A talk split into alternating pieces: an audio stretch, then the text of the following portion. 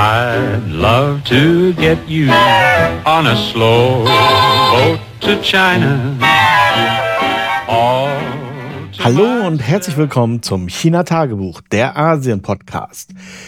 Was das hier ist, das ist ein Tagebuch. Ich berichte über mein alltägliches Leben in Asien, aktuell in China, also nichts Spektakuläres, außer es passiert etwas Spektakuläres. Es ist Donnerstag und ich bin zurück von meinem Lehrgang. Dazu nachher später ein bisschen mehr. Ich bin doch ein wenig erschöpft, muss ich sagen. Ich bin gestern Abend, ich würde nicht sagen eingeschlafen, sondern eher in Ohnmacht gefallen, als ich nach Hause kam. Ah, und es waren noch so ein paar Sachen zu erledigen. Ich wollte eigentlich nur noch ins Bett, aber ich musste noch mal den Computer anmachen und es ist überstanden. Ich bin jetzt einigermaßen munter.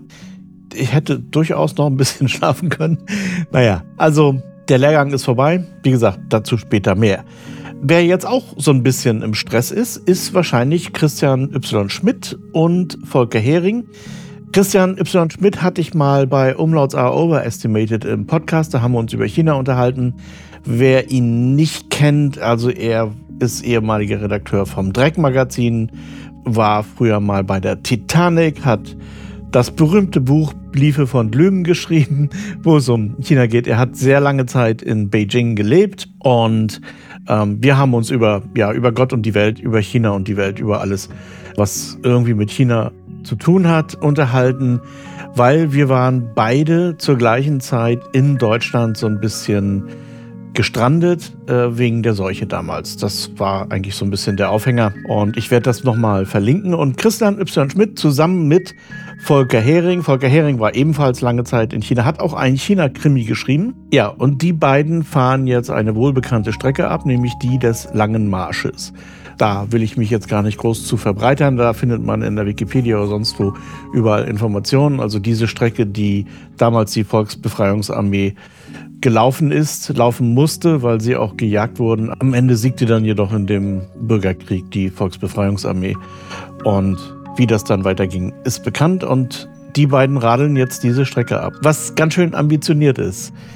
Ich habe mich mit Christian über diese Tour schon 2020 unterhalten. Damals war die eigentlich geplant, aber wie gesagt, ja dann durch die Seuche erledigt. Jetzt hat sie begonnen und er ist jetzt in, heute glaube ich, in Beijing gelandet. Jetzt müssen die wahrscheinlich noch ihre Fahrräder zusammensuchen oder wie auch immer das dann so funktioniert.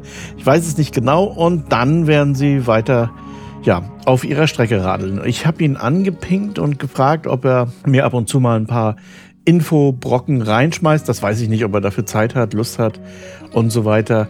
Aber er kolportiert seine Tour auch selber auf Facebook beziehungsweise über YouTube und ich werde das immer mal aufgreifen. Ob das klappt, ob die mir wirklich was reinwerfen, zum Beispiel über WeChat oder so, oder ob ich vielleicht sogar mal Audiosequenzen hier abspielen kann, weiß ich nicht. Da ist nichts abgesprochen oder sowas. Das war einfach jetzt so eine Eingebung von mir, das mal anzufragen. Wie auch immer, ich werde auf jeden Fall die beiden verfolgen über YouTube und Facebook und dort ja ab und zu mal ein bisschen was darüber erzählen in den nächsten Folgen. Ich bin ja mal gespannt, wie lange die durchhalten. ich will jetzt ja auch nicht unken, aber so ganz ohne ist das nicht, sind ja doch ein paar Kilometer. Auf der anderen Seite haben sie sich natürlich das beste Wetter ausgesucht, denn jetzt ist tatsächlich die beste Zeit, sowas zu machen. Ähm, also Oktober, November ist eigentlich so die angenehmste Jahreszeit, wo es auch am wenigsten Stress mit Hitze oder Kälte oder irgendwas gibt. Also das ist eigentlich so die beste Reisezeit und das ist auch die Zeit, die ich immer empfehle, wenn Leute mich hier besuchen kommen wollen. Die Zeit nach der Goldenen Woche, also nach dem Mondfest, ist immer zu empfehlen. Da gibt es, wie gesagt, auch wettermäßig keine Kapriolen mehr. Jetzt draußen sind es gerade ja, um die 25 Grad. Ein bisschen wärmer wird es heute noch, aber nicht viel mehr. Und es ist sonnig, es weht auch ein bisschen Wind, also ideales Wetter. Zweites Thema, was ich in letzter Zeit immer wieder gesehen habe und was ich jetzt auch nicht so ganz unerwähnt stehen lassen wollte. Das sind so Bemerkungen, wie ich sie in letzter Zeit öfter auf LinkedIn vor allen Dingen gelesen habe, wenn es ums China-Bashing geht, beziehungsweise wenn Leute äh, sich in irgendeiner Weise positiv und sei es auch noch so unverfänglich. Also da war ein Beitrag von jemandem, der berichtete, dass seine Frau jetzt nach China fährt und alles und er sich darauf freut, endlich auch mal wieder dorthin zu fahren und so weiter. Und dieser Artikel wurde sofort weggebasht von irgendjemanden, äh, einer Frau H, ich habe keine Ahnung, wer das ist, aber das ist im Prinzip auch das, was mir ja permanent passiert, dass man völlig egal, was man sagt, aber man darf auf keinen Fall irgendwas Positives über China erwähnen. Was das soll, weiß ich nicht, denn es erzeugt natürlich auch genau das Gegenteil. Nicht nur bei den Protagonisten, also nicht nur bei mir, sondern natürlich auch erst recht bei den Leuten, die das dann sehen. Also jetzt eben zum Beispiel auf LinkedIn, da fällt es natürlich auf, jemand macht eine private Bemerkung und dann kommt im Prinzip so ein antichinesischer Furor daher aus dem Kalten. Also man weiß gar nicht, wie einem geschieht. Und damit schüttet man natürlich irgendwie das Kind mit dem Bade aus, wenn man so will. Die Rahmensetzung in diesem Posting, die ist aber interessant. Und zwar steht dann immer da, und das habe ich tatsächlich gehäuft gesehen, ich werde das auch mal verlinken in den Show Notes. Ja, das geht nicht gegen dich oder nicht gegen China und auch erst recht nicht gegen die Chinesen, sondern es geht gegen die Kommunisten. It's not you, it's not personally, but it's XXX. Und diese Rahmensetzung, die ist altbekannt. Das ist immer wieder die gleiche Nummer. Und natürlich stimmt das nicht. Wer das behauptet, der lügt von vornherein. Mit Absicht. Ich denke schon, dass das mit Absicht ist. Wenn wir mal in der Geschichte zurückblicken, also jetzt auch aus aktuellem Anlass, der Anti-Judaismus zum Beispiel, erst in der katholischen Kirche, später auch in der evangelischen Kirche, war ja immer so, ja, wir haben ja nichts gegen euch als Menschen, ihr seid ja ganz okay, aber eure Religion ist böse. Naja, bei den Pogromen, egal ob jetzt in Spanien oder in Sternberg in Mecklenburg, wurde kein Unterschied gemacht, ob jemand getauft ist oder nicht. Der wurde einfach umgebracht. Und die Nazis mit ihrem protestantischen Background haben das dann ja eben auf die Spitze getrieben. Also das ist natürlich eine Lüge. Oder ein bisschen später in Vietnam. Ja, wir haben nichts gegen euch Vietnamesen, sondern wir haben nur was gegen die Kommunisten, die Viet Cong. Und deswegen bringen wir euch um. Ja, natürlich alle. Und ich meine, alle kennen noch diese Bilder aus dem Vietnamkrieg. Das war kein Krieg gegen Kommunisten, sondern das war ein Krieg gegen das vietnamesische Volk. Und wurde aber eben ja, begründet mit der gleichen Rahmensetzung.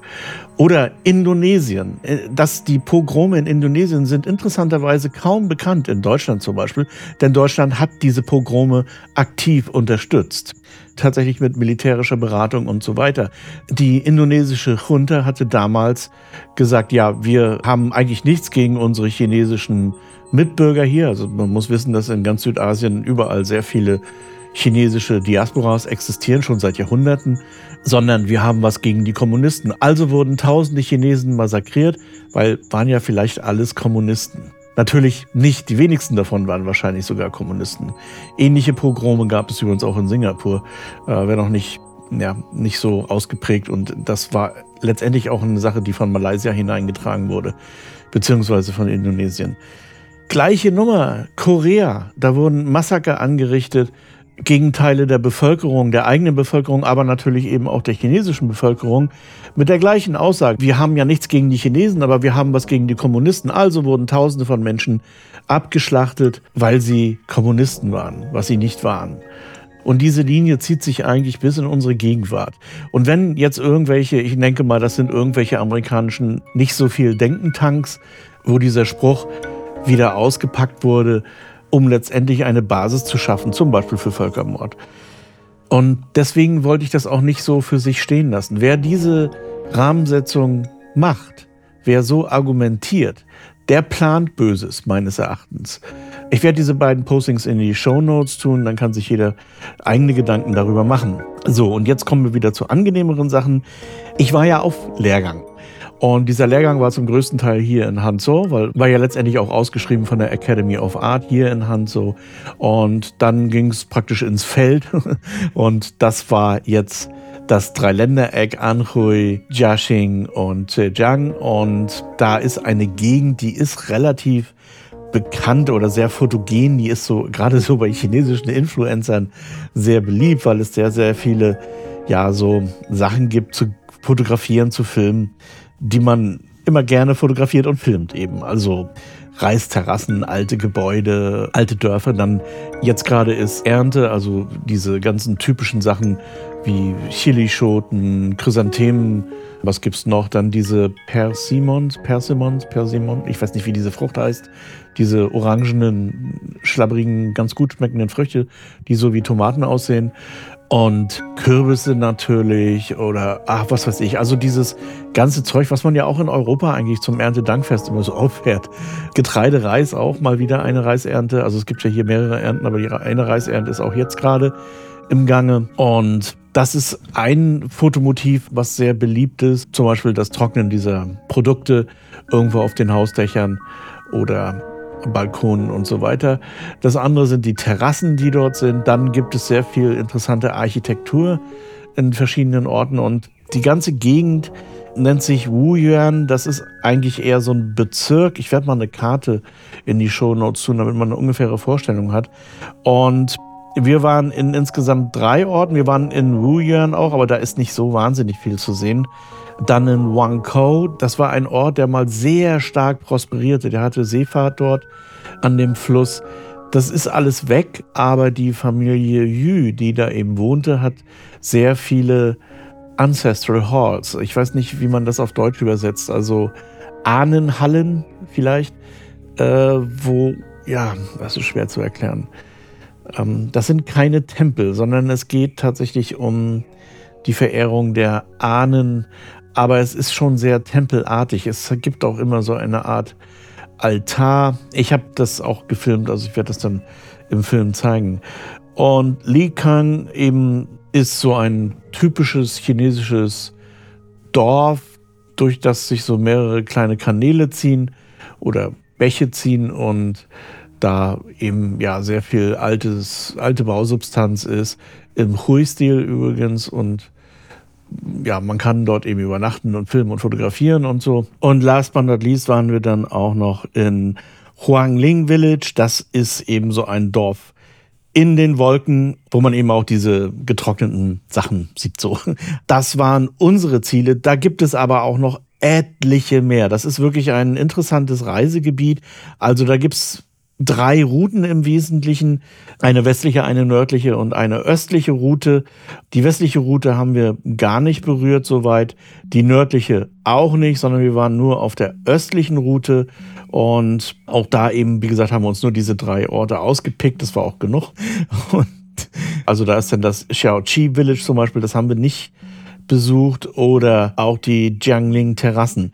Auch nicht, weil die sind tatsächlich erst im Frühjahr wirklich interessant. Also ja, Terrassen sind insgesamt eigentlich nur dann interessant, wenn das Grün noch frisch ist. Also jetzt ist da auch grün natürlich, aber eben so dieses herbstliche Grün. Und das ist dann schon so in Richtung braun. Also es ist auch schon geerntet teilweise. Sind auch nicht alles Reisterrassen, sondern auch Gemüseterrassen. Und das lohnt sich natürlich nur, wenn da alles entweder in Blüte oder im frischen Grün steht. Naja, also wir haben, wie gesagt, diese drei Orte, Li Kang, Wang Kou und Huangling besucht. Kleine Orte, kleine Dörfer und es war wirklich wunderschön, aber es war eben auch sehr anstrengend.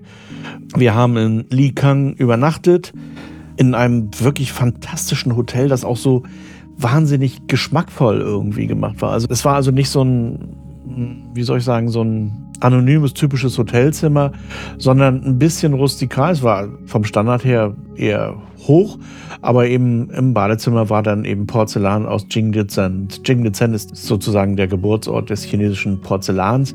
Ähm, da werden wir auch mal was drüber machen, später irgendwann ja, es ist alles so mit, mit Holzschnitzereien, mit so Schiebefenstern, aber da liegt dann eben auch Kinderspielzeug rum oder Bücher, die man lesen kann. Also wie gesagt, alles sehr nett gemacht, sehr schön gemacht. Das Coole aber an dem Ort, an Likang, sowas habe ich noch nicht gesehen. Also ich kenne ja Orte, wo Künstler gerne hinreisen. Gibt es in der Anhui-Provinz ohnehin eine ganze Menge. Aber da war das ja wirklich extrem. Also Schulklassen, Studentengruppen, ältere Männer, Frauen, die dort mit ihrem Malzeug oder mit ihren Kameras oder auch einfach mit einem Schreibblock sich dann dort hinbegeben haben, sich entweder in irgendein schönes Café gesetzt haben. Wie gesagt, die Restaurants und Cafés sind schon sehr cozy, sehr hügelig, sehr gemütlich. Das ist auch so ein bisschen natürlich dahin getrimmt, würde ich mal sagen. Aber, aber das stört mich überhaupt nicht. Das ist sehr schön. Und dann beobachten sie eben das Volk und schreiben ihre Geschichten auf oder fotografieren oder malen. Also ich habe noch nie so viele Maler und Malerinnen auf einem Haufen gesehen. Das war wirklich unglaublich. Hunderte, ja, vielleicht tausend, ich habe keine Ahnung. Also wirklich überall ist man über Staffeleien gestolpert. Unglaublich. Und es ist natürlich auch für mich dann wiederum war ein interessantes Motiv, das dann zu filmen. Wie gesagt, das war ja dann der Teil Feld, also wo man dann im Feld so seine Skills ausprobieren sollte. Damit kommen wir zum Lehrgang. Der Lehrgang war jetzt der Hintergrund der ganzen Geschichte, aber da ging es eben darum, jetzt auch theoretisch erworbene Skills einmal anzuwenden. Und da merkt man dann, ob man das auch wirklich kann oder nicht. Und das ist schon wirklich ein Unterschied. Und wie gesagt, ich mache ja schon Film seit sehr vielen Jahren. Ich fotografiere allerdings auch hauptsächlich. Also Foto ist das, was ich wirklich kann und wo ich mich bestens auskenne, auch blind auskenne, wo ich wirklich alles weiß und so weiter. Und ich auch in der Lage bin, einfach je nachdem, was gefordert ist, dieses entsprechende Bild zu produzieren oder eben bestimmte Gefühle zu erzeugen, wenn es sein muss. Beim Film ist das natürlich anders. Das sind auch, und ich war wirklich überrascht, wie anders Film als Fotografie funktioniert, weil das natürlich Szenen sind und kein einziges Bild mehr, die man dann irgendwie konzipieren muss. Und was mir aufgefallen ist an mir selber, dass man, wenn man so frei einfach rausgeht mit einer Filmkamera und dann anfängt irgendwas zu filmen, dass ich mich verzettel. Also wirklich dann einfach denke, oh schön, draufhalten, nochmal, oh schön, auch draufhalten und so weiter. Dann sitze ich hier am Schneidtisch und habe etliche, ich weiß nicht wie viele, fast ein Terabyte Daten vor mir. Und mir fehlt komplett so ein bisschen die Richtung. Also man kann daraus natürlich so ein ja, ganz klassisches Filmchen machen, eben. Da selbstverständlich auch so ein YouTube-Filmchen. Aber natürlich viel besser ist es oder viel mehr Sachen bringt man rüber, wenn man das irgendwie als Konzept hat. Und wenn man dann schon mal ein Konzept hat, also das haben wir eben auch geübt, dass man ein Konzept hat, dass man dann auch stringent an diesem Konzept entlang filmt. Das nehme ich auch nicht einfach, dass man dann auch so dabei bleibt. Das heißt nicht, oder beziehungsweise es gibt auch viele Leute, die sagen, beim Dokumentarfilm soll man eigentlich auch erstmal draufhalten und gucken. Aber am Ende ist es doch auch wieder so, dass man seine Idee, die man ursprünglich hatte, für die Dokumentation zum Beispiel, verfolgen muss. Und dass man dann bestimmte Sachen, wenn man sie verdeutlichen will, wenn man sie herausstellen will, auch vorher konkret geplant haben muss. Also das beginnt mit solchen ganz einfachen Geschichten, zum Beispiel, dass man irgendwo, was weiß ich, ein Teehaus, draußen sitzen Leute und man lässt dann eben Geschirr verschwinden oder erscheinen und so weiter. Das muss natürlich vorher geplant sein und das ist auch eine Sache, die meistens gar nicht so mit einem Take passiert. So, da muss man der Kellnerin natürlich Bescheid sagen, dass sie jetzt mal wieder mit dem Geschirr kommen soll, jetzt wieder weggehen soll, jetzt wieder kommen soll, jetzt wieder weggehen soll und so weiter. Und das alles bedarf Planung. Und wenn man diese Planung nicht hat, dann kriegt man das so nicht hin. Und das war für mich eigentlich so der interessanteste Teil. Egal wie sicher man sich ist, dass man das alles kann und so, dann doch scheitert manchmal an einfachen Dingen, beziehungsweise an der eigenen Unordnung scheitert, an der eigenen schlechten Organisiertheit so. Und das ist für mich auch eine wichtige Erkenntnis oder eine Sache, die ich wirklich gelernt habe jetzt. Ich mache überhaupt keinen Film mehr ohne Notizbuch. Ich mache mir wirklich vorher, bevor ich losgehe, auch wenn ich nur so ein ein Minuten YouTube-Video drehen möchte, am Westsee meinetwegen, dann mache ich mir vorher ein paar Notizen, was ich vielleicht gerne einfangen möchte.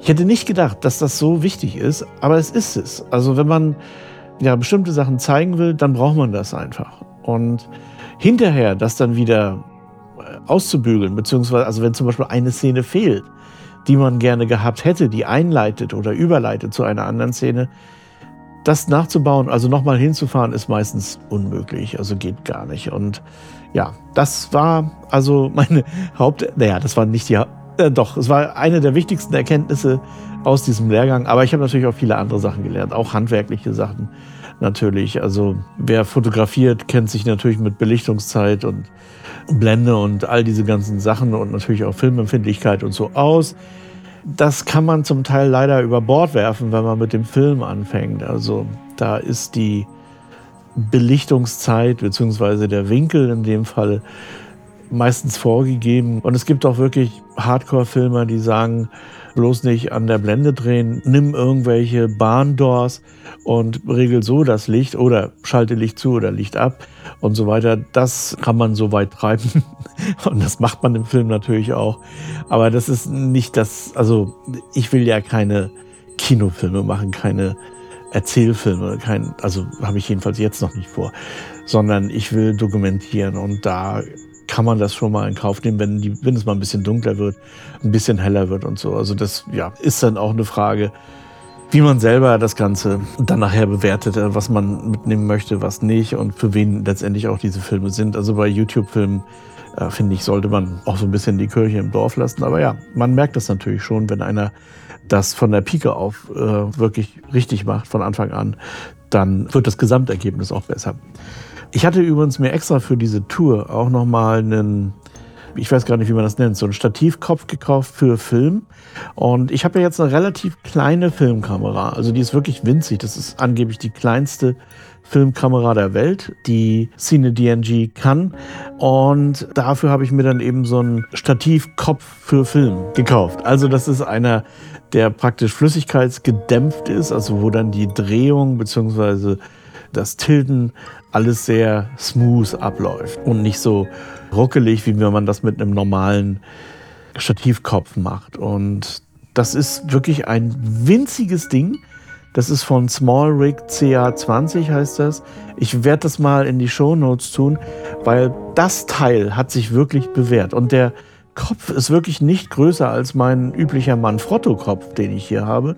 Und es hat zusätzlich noch einen Kugelkopf dran. Das heißt also, ich habe diese Funktionalität des Manfrotto-Kopfes auch noch drin. Ich habe das auch mal mit der BMPCC, also die voll aufgeregt dann da dran gehabt.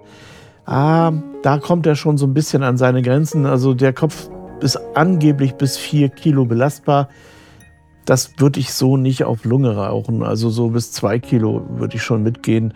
Aber ansonsten hatte ich so das Gefühl, dass ich das ein bisschen, dass es ein bisschen Lavede wird, wenn es zu schwer wird, was da drauf ist. Aber diesen Kopf kann ich wirklich wärmstens empfehlen, gerade so für kleinere Kameras. Es gibt ja auch einige Leute, die machen Film mit Micro Four Thirds Kameras, also Panasonic oder Olympus.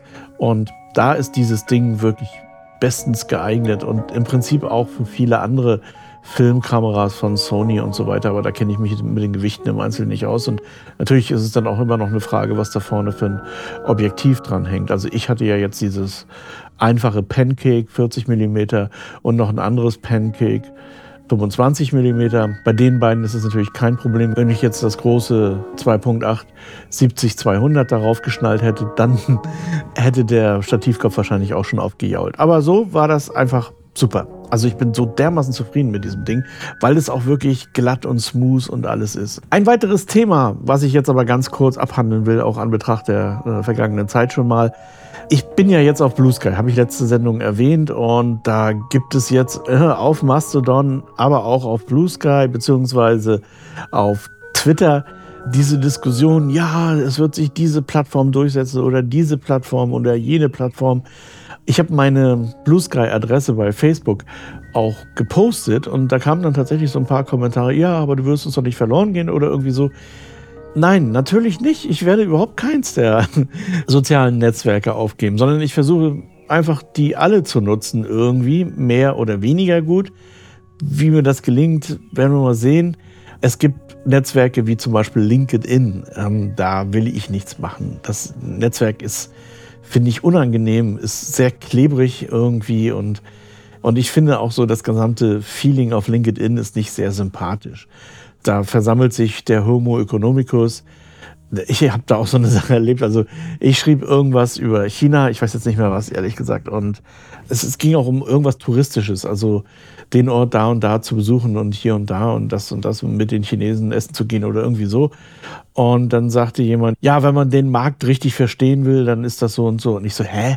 Hier geht's doch nicht um Markt. Ich habe doch einfach nur etwas über einen Besuch, über ein touristisches Ereignis oder was berichtet und nicht über den Markt. Und die Leute sind aber so drauf. Die sehen überall Markt, Markt, Markt und so. Das widert mich ehrlich gesagt richtig an. Und ich hatte auch gerade wieder ein Buch gelesen, das heißt Lee und die Knotenmänner. Fragt mich nicht, wie die Autorin heißt. Also ich weiß, wie die Autorin heißt, aber ich kann es nicht aussprechen. Also Lee und die Knotenmänner, also Ludwig Emil und die Knotenmänner. Und Knotenmänner wiederum bezieht sich auf ja, Uniformen, die Männer im Geschäft haben, also mit Schlips und Anzug und so weiter und so fort. Und für sie ist das ein Synonym für Empathielosigkeit und so weiter. Es ist eigentlich ein Beziehungsroman oder, naja, ich kann das Ende eigentlich vorwegnehmen. Lee nimmt sich das neben, damit fängt das Buch eigentlich auch an, ähm, weil sie mit diesen Knotenmännern nicht zurechtkommt, weil sie mit dieser feindlichen Welt, wo es nur um Geld und um Status und um Macht geht und das alles die persönlichen Beziehungen überlagert, nicht zurechtkommt, ja, und dann beschließt, die Reißleine zu ziehen. Und das ist das Netzwerk der Knotenmänner und Kostümfrauen. Die gab es damals noch nicht. Das Buch ist schon ein bisschen älter. Ich werde das mal verlinken. Es ist kann ich das Buch empfehlen? Ja, eigentlich schon. Weil man kann das mit unterschiedlichem Background lesen. Also man kann das als Beziehungsroman lesen natürlich. Äh, man kann es aber eben auch zum Beispiel als eine Metapher lesen auf unsere Welt jetzt mit den Social Media, die es damals, als das Buch geschrieben wurde, ja so noch gar nicht gab. Aber wenn man das dann so liest, wenn man das hineininterpretieren möchte, dann ist das schon sehr hellsichtig. Und insofern, ja, ist für mich LinkedIn die Welt der Knotenmänner und Kostümfrauen. Also kein Ort, wo man sich gerne aufhält. Ich mich nicht gerne aufhalte. Es ist einfach, ja, ein extrem widerlicher Ort. So, aber ich benutze das trotzdem einfach, um meine Werbung abzuwerfen für diesen Podcast zum Beispiel. Und manchmal werde ich auch getriggert durch saudämliche Kommentare zum Beispiel. Eigentlich nehme ich mir immer wieder vor, dass darauf nicht hereinzufallen, aber naja, hm, passiert mir dann eben doch. Okay, lassen wir das Thema und jetzt das nächste Thema. Es sind nur noch 19 Tage bis zum Nano. Und ich bin schon ein wenig aufgeregt. Ich habe jetzt meine Seite schon fertig gemacht, habe schon das na, Exposé, kann man nicht sagen, aber so eine kurze Inhaltsbeschreibung des Romans, den ich schreiben will, abgeliefert und mache jetzt auch schon so eine Art Gliederung, wenn man so will. Es gibt ja in der Schreiberei angeblich zwei verschiedene Typen von Schriftstellern. Das sind die einen, die vorher alles planen und dann sind die anderen, die erstmal drauf losschreiben. Ich bin einer, der genau dazwischen sitzt. Ich plane so ein bisschen und ich schreibe drauf los. Ich habe äh, so einen Zettelkasten tatsächlich, beziehungsweise meine Notizbücher und die gehe ich kurz vor dem Nano nochmal durch oder kurz vor dem Buchprojekt nochmal durch. Das mache ich übrigens bei Artikeln auch so. Und suche mir das raus, was ich damit hineinbauen will und gucke ungefähr, wo ich das hineinbauen will. Aber ich habe noch keinen naja, doch den Plot selbst, den habe ich auch schon. Aber das war's auch, also mehr nicht. Und die Personen sind in meinem Falle jetzt schon teilweise bekannt, weil sie in anderen Büchern auch vorkommen. Aber ansonsten tauchen neue Personen, auf die ich jetzt noch nicht kenne. Also die, das lasse ich einfach auf mich hineinbrutzeln. Und das wird gut. Das ist auch sehr schön, wenn man dann sieht, was einem so alles aus dem Gehirn fällt. man ahnt ja gar nicht, wenn man erstmal so richtig drin ist im Flow, was da alles herausbröselt. Und das ist eigentlich so, finde ich, das Spannende. Ich möchte das nicht gar nicht generalstabsmäßig vorher planen mit irgendwelchen äh, Reißbrettern, wo ich anhefte, äh, welche Person wann wo kommt und in wie viel Akte ich das aufteile. Und oh, das, ja, das ist, wäre, fände ich schade, weil wie gesagt, ich will ja diese Schreiberfahrung machen auch, ne? dass mir diese Sachen aufstoßen, wenn man das so negativ sagen möchte. Also dass sie mir erscheinen, wenn man es positiv nennen möchte. Und das ist eigentlich das Spannende am Schreiben auch. Es geht mir auch tatsächlich, ahnt man ja gar nicht so sehr ums Produkt, dann hätte ich nämlich schon mehr Bücher veröffentlicht, sondern es geht mir ja auch wirklich um den Prozess selber. Und ich habe auch mal eine kleine Umfrage gemacht bei Mastodon, welche Schreibtools denn die Leute benutzen. Also diese Schreibtools haben tatsächlich alle diese Planungsbretter, äh, wo man dann eben anheften kann, was wann wo passiert, wo man das aufteilen kann in verschiedene Akte, beziehungsweise in eine Erzählform, meinetwegen die Heldengeschichte oder Heldenreise etc. pp. Aber am Ende sind es ja auch nur Schreibprogramme, die einen hier und da unterstützen, zum Beispiel mit einem Duden oder mit einer Grammatikhilfe oder ach, verschiedene Sachen, was sich heutzutage alles so ein bisschen nivelliert. Also man kann ja diese Texte auch nochmal durch eine KI jagen und da wird dann die, nämlich genau diese Grammatikhilfen natürlich oder Ausdruckshilfen oder all das auch kennen und benutzen tatsächlich. Naja, ich habe jedenfalls gefragt, welche Tools die Leute dann benutzen und habe natürlich gleich einen Fehler gemacht, nämlich ich habe Emacs mit auf die Liste gesetzt. Das hat natürlich wiederum Leute getriggert, die überhaupt nicht wissen, was Nano und was Schreibprogramme sind, aber sie wollten irgendwas zu Emacs sagen. Und da sind dann natürlich auch die üblichen Witze drunter, also ich benutze Vim etc. Egal, das ist eher so ein Insider-Scheiß. Auf jeden Fall von den drei bekannten Schreibprogrammen in Deutschland, es gibt noch mehr, aber das sind so die eher bekannteren, Scrivener, Drama Queen und Papyrus, haben tatsächlich 35 Prozent gesagt, sie benutzen Scrivener. Drama Queen 0 Prozent. Das wundert mich. Das habe ich nämlich auch hier. Benutze ich manchmal auch. Und Papyrus 15 Prozent. Und ich persönlich tendiere auch so ein bisschen zu Scrivener, verwende aber meistens Papyrus. Einfach aus Bequemlichkeit heraus weil da auch ein kompletter Duden-Korrektor drin ist. Also das ist schon hm, recht angenehm, wenn man mal nicht sicher ist. Aber ja, Papyrus hat natürlich auch sehr viele Nachteile, die mir auch alle klar sind. Und bei Papyrus war es jetzt auch die letzte Version, die ich mir gekauft habe. Das ist jetzt die Version 11. Ich werde dann nicht updaten auf 12. Kostenpflichtig jedenfalls nicht. Hm, weil mir ja insgesamt das gesamte Papyrus Environment auch nicht gefällt. Also das Forum dort und die Macher von Papyrus sind nicht sehr sympathisch, muss ich sagen. Es ist auch so, dass Papyrus tatsächlich jedes Jahr aufs Neue eine Gegenveranstaltung zum Nanovrimo versucht zu entwerfen. Ja. Ja, ich weiß nicht. Diese Leute sind so ein bisschen verbissen so und das passt mir nicht. Es ist ein großartiges Tool, aber man versucht so seine eigenen Animositäten da durchzusetzen. Das schlägt sich dann leider auch nieder im grafischen User Interface, das sehr anders ist als zu allen anderen Programmen. Und das ist überflüssig, das braucht man so nicht. Das hätte man eigentlich adaptieren können, zum Beispiel von den üblichen Schreibprogrammen, also von Word oder in meinem Falle LibreOffice. Ähm, das wäre viel einfacher für die meisten Leute. Und ich habe auch eine Lizenz von Scrivener, das benutze ich eher selten. Ich bin eigentlich mittlerweile schon so drauf, dass ich viele Texte mit Text schreibe. Das mache ich sowieso schon, also in meinem täglichen Arbeiten, dass ich einfache Plain Text Files schreibe und die dann irgendwie weiterverarbeite mit entweder LibreOffice oder Papyrus oder irgendwas. Aber erstmal mache ich Plain Text, ohne dass ich mich da groß um irgendwelche Sachen kümmern muss. Der große Vorteil ist, ich kann diese Textfiles dann in einem Verzeichnis ablegen und habe damit automatisch, egal welches Betriebssystem ich verwende, auch eine Datenbankindizierung. Das heißt, ich finde sehr schnell in diesen Files das, was ich suche.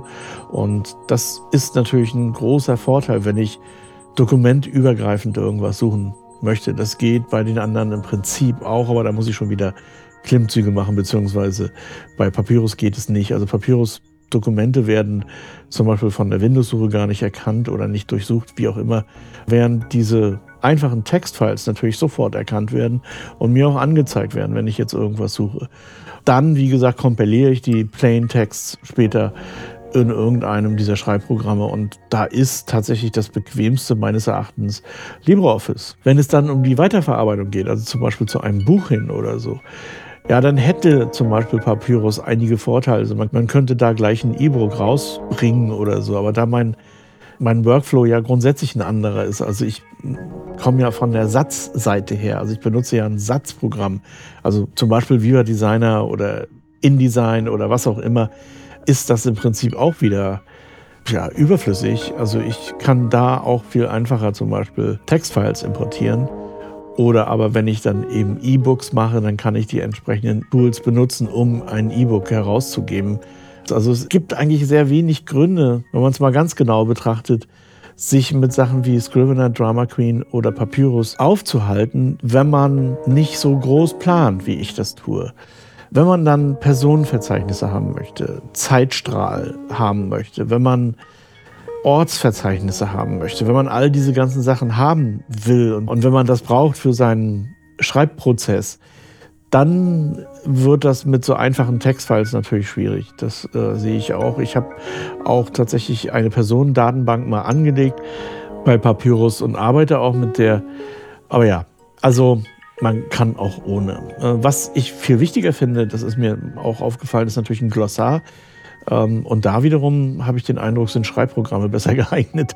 Also ja, wie man es macht. Okay, so, das wär's für heute. Ich bin schon wieder ein bisschen über der Zeit. Macht aber nichts. Soweit und bis zum nächsten Mal. Bye bye. Und jetzt kommt Reklam.